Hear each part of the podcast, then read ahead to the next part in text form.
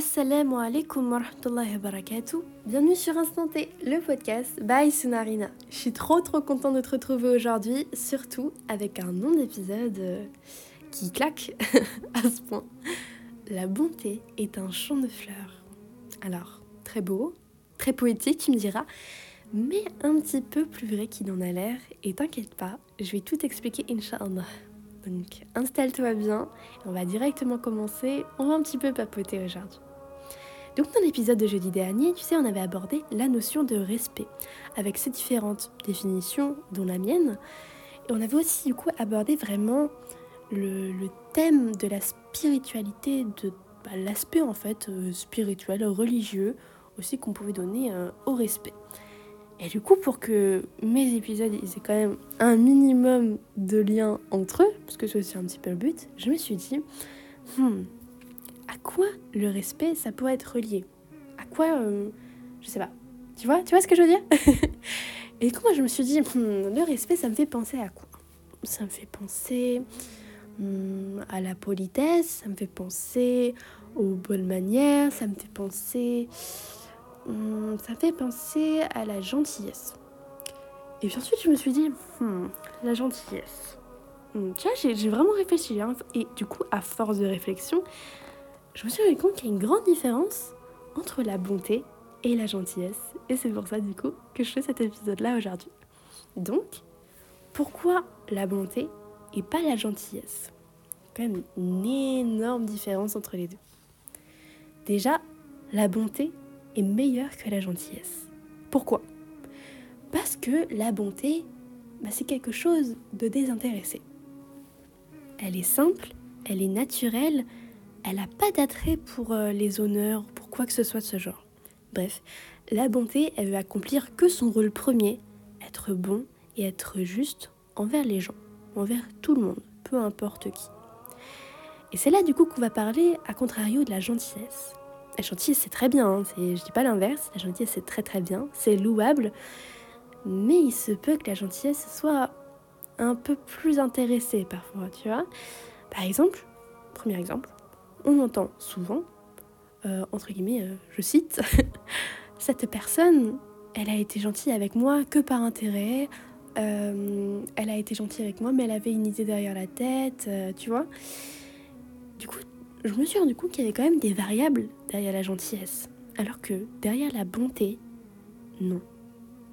Un autre exemple, on parle de bonté d'âme et pas de gentillesse d'âme. Déjà, ça, ça, sonne un petit peu bizarre, mais tu vois, on parle de bonté d'âme parce que l'une est désintéressée et que pour la gentillesse d'âme, entre guillemets, c'est pas nécessairement désintéressé.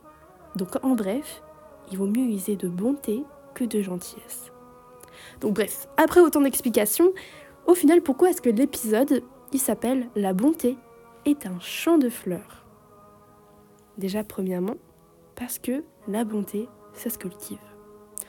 On apprend à faire des actes sans aucun intérêt, dans le sens où, sans, sans aucune intention, si ce n'est satisfaire Allah. C'est pas nécessairement inné, hein, qu'on soit bien d'accord. Donc, tu vois, tu plantes et tu fais germer ces petites graines de bonté par tes actes et tes paroles. C'est ça que je veux dire. À force de bonnes actions désintéressées, ayant l'unique envie de satisfaire Dieu, des petites graines, elles finissent par devenir des jolies fleurs. Donc en soi, qu'est-ce que ça peut faire que ça donne des jolies fleurs? Ça, touche qui? Ça fait quoi? Qui en profite de ce, de ce joli jardin maintenant? Bah, Premièrement, bah, déjà toi-même, parce que tu récolteras ces jolies fleurs. Parce qu'avec le temps, tu découvriras et intensifieras ta relation avec Allah subhanahu. Et par ça, tes actions et tes interactions, elles changeront, et en mieux, évidemment. Tout ce que tu feras de bon deviendra naturel et vraiment, vraiment focus sur ce qui compte. Non pas ta propre volonté, mais la volonté divine, la volonté d'Allah subhanahu wa ta'ala. Et d'un autre côté, forcément, les personnes de ton entourage, bah, elles pourront profiter de ton bon jardin. Elles pourront donc profiter de ta sérénité, de, de cette lumière que tu dégages. Parce que la bonté, c'est aussi ça, forcément. et de tes douces paroles et bref, juste de, de ta présence. Tu, tu, tu respires la bonté. Ton entourage, il s'en trouvera lui-même plus apaisé et forcément, ils chercheront tes conseils et ta bienveillance. Donc en soi, la bonté pour Dieu est la seule chose qui va te permettre de concrètement de créer un entourage sain et heureux. Mais ça, Inch'Allah, j'en ferai directement un autre épisode. Ça, vraiment, ça mérite un épisode complet. Encore une fois, ça c'est un truc, un thème plus que j'avais abordé dans l'épisode précédent. Toujours le, oui, euh, des personnes profitent de moi, etc. Donc même si des personnes profitent entre guillemets de ta bonté, en fait l'idée même de te dire que tu as été entre guillemets encore une fois trop gentil, trop gentil, trop bon, ça ne viendra même pas à l'esprit. Parce qu'il n'y a pas assez de bonté pour Dieu. Il n'y en a jamais assez. Plus tu plantes des graines de bonté, plus les personnes qui t'entourent pourront en profiter et plus tu pourras gagner des hasanat, même quelque chose encore meilleur, la satisfaction d'Allah. C'est pour ça qu'il faut absolument jamais, jamais, jamais regretter ou dire euh, euh, oh si seulement euh, j'avais pas fait cette action, cette bonne action, cette personne elle aurait pas réagi de cette manière et on serait toujours en bon terme, serait toujours ma copine, on serait toujours proche, bref, peu importe. Si tu as fait ça, cette bonne action-là, en mettant l'intention de satisfaire Allah, comment tu pourrais regretter d'avoir fait quelque chose qui pourrait le satisfaire? Peut-être que cette action, elle t'a coûté une amie, un proche, mais ça veut surtout dire qu'il était temps juste de vous séparer pour le mieux.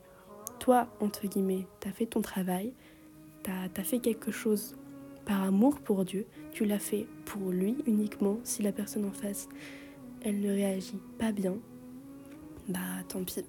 Toi, tu l'as fait en essayant vraiment de purifier au mieux ton intention. Et voilà, c'est juste comme ça.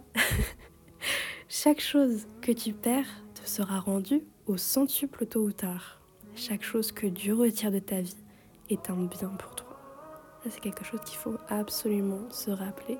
Et ça rentre aussi dans le thème de la bonté. Si une personne, elle a vraiment cette, euh, cette qualité, on va dire innée, d'être vraiment quelqu'un qui est bon envers les gens. Imagine juste que tu as cette personne-là auprès de toi. Forcément, tu vas ressentir de l'apaisement. Forcément, cette personne va, va normalement être une bonne fréquentation, tu vois.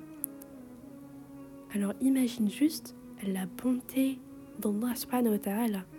C'est pour ça que je te dis, chaque chose que Dieu retire de ta vie est un bien pour toi. Dieu est bon, bon mais en, en bon, en, gros, en gras, en majuscule. c'est pour ça. La bonté, même en soi, la bonté, c'est une caractéristique merveilleuse de l'être humain qu'il faut travailler comme, un sol fertile, afin qu'elle puisse donner de très jolies fleurs pour le plaisir des autres, du tien, et pour obtenir l'amour indescriptible de ton Seigneur soit l'extérieur, ça sert pas à grand chose si l'intérieur est mauvais. Donc cherchons à cultiver notre bonté pour devenir une belle lumière reflétant les plus beaux noms d'Allah à notre niveau. Je pense pas que, que l'épisode du jour va être très long, encore une fois. J'espère quand même que, que mon raisonnement a été compris. Qu'Allah nous permette d'être une source de paix pour les autres en ne recherchant que son agrément.